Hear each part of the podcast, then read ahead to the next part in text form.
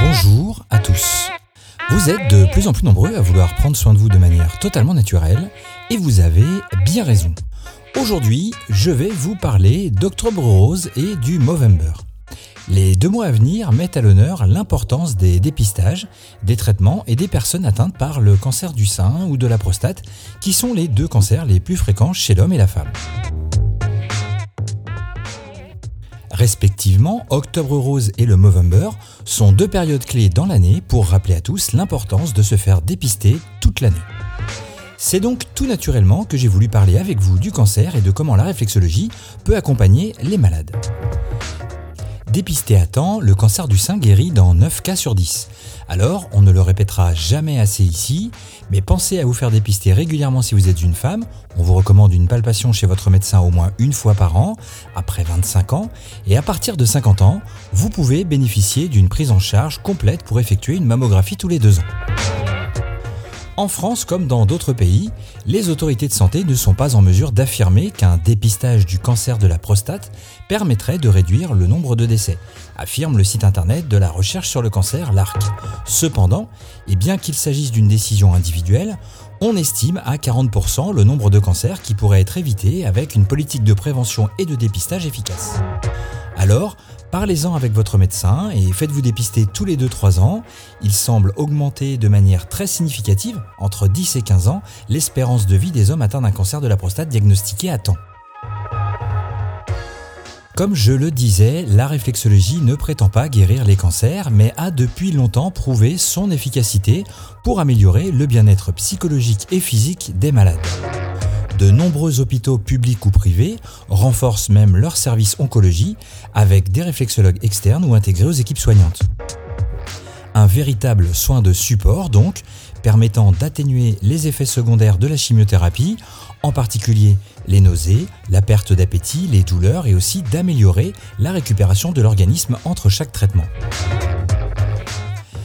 Les oncologues ont coutume de recommander de prendre un rendez-vous entre chaque traitement ou toutes les trois semaines pour profiter de ces effets. De nombreuses études les ont étudiées à travers le monde, tant sur un point physique que psychologique. Au rang des effets positifs, on parle d'amélioration de l'appétit, du sommeil, de la respiration, de l'humeur et une réduction très nette de la sensation de fatigue, des douleurs, des incontinences et autres perturbations comme la constipation et les diarrhées. Dans le cas plus spécifique du cancer du sein, pensez également au drainage lymphatique. Je vous en ai déjà parlé lors d'un précédent podcast et je vous mettrai le lien en description. Le drainage lymphatique accompagne très bien les personnes souffrant de lymphodème, leur permettant de se sentir mieux et leur redonner confiance. Elles souffrent moins et retrouvent plus de sensations. Alors, le rôle du système lymphatique dans les défenses de l'organisme est parfaitement établi et on sait qu'il participe à la lutte contre l'infection et le processus cancéreux.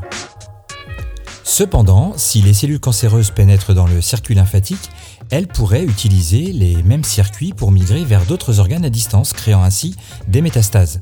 Donc une fois de plus, je vais insister lourdement, mais ne prenez rendez-vous que si vous avez un accord favorable de votre médecin ou votre oncologue. Pour ma part, j'ai décidé de ne pratiquer le drainage lymphatique que sur des personnes en rémission afin de limiter au maximum les risques et de laisser aux professionnels de santé, comme les kinés, la prise en charge du drainage pendant le traitement. Dans tous les cas, le temps d'un soin réflexologique sera adapté 30 à 40 minutes en moyenne. Le corps étant souvent affaibli par les traitements ou l'opération, il faudra se concentrer sur un toucher léger pour permettre un accompagnement doux et relaxant tant sur le plan physique qu'émotionnel. Sensibilité des zones réflexes étant diminuée chez les personnes ayant suivi une chimiothérapie ou une immunothérapie, il ou elle ne ressentira pas de douleur ou de gêne, donc adaptez bien votre soin. La réflexologie vous permettra de mieux supporter les traitements invasifs et de relancer le système circulatoire. Que du positif donc dans l'accompagnement des personnes souffrant d'un cancer ou en rémission. Bon, dans tous les cas, il est capital de demander l'avis de votre oncologue pour savoir s'il vous recommande la pratique de la réflexologie ou d'un drainage lymphatique afin d'atténuer les symptômes résiduels et autres effets secondaires désagréables de la chimiothérapie. Je vous conseille, comme toujours, de boire beaucoup d'eau après une séance pour favoriser l'élimination des toxines par les urines et éviter les effets secondaires indésirables. Voilà, j'espère que vous en saurez un peu plus sur la manière dont la réflexologie accompagne au quotidien les personnes atteintes du cancer. On se retrouve ici chaque semaine. Pour rester informé, pensez à activer la petite cloche sur YouTube, à vous abonner, à lâcher un cœur, un like, un clap ou n'importe quel signe d'encouragement, ça fait toujours plaisir. Si ce sujet vous a plu, n'hésitez pas à réagir en commentaire et à le partager autour de vous. C'est fini pour aujourd'hui. C'était Gaël de la page Réflexologie Vendée. On se retrouve très vite et surtout, en attendant, prenez soin de vous.